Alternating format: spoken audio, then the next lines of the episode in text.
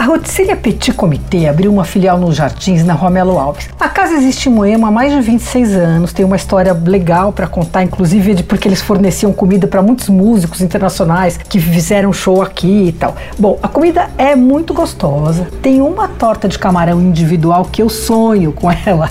Sabe, tudo em perfeito equilíbrio, a umidade do recheio, a quantidade, a massa crocante, é, e especialmente o sabor do recheio com camarão, tomate, meio apimentadinho hum, é uma das melhores da cidade, na minha opinião. Também tem uma torta de carne de panela que é bem gostosa.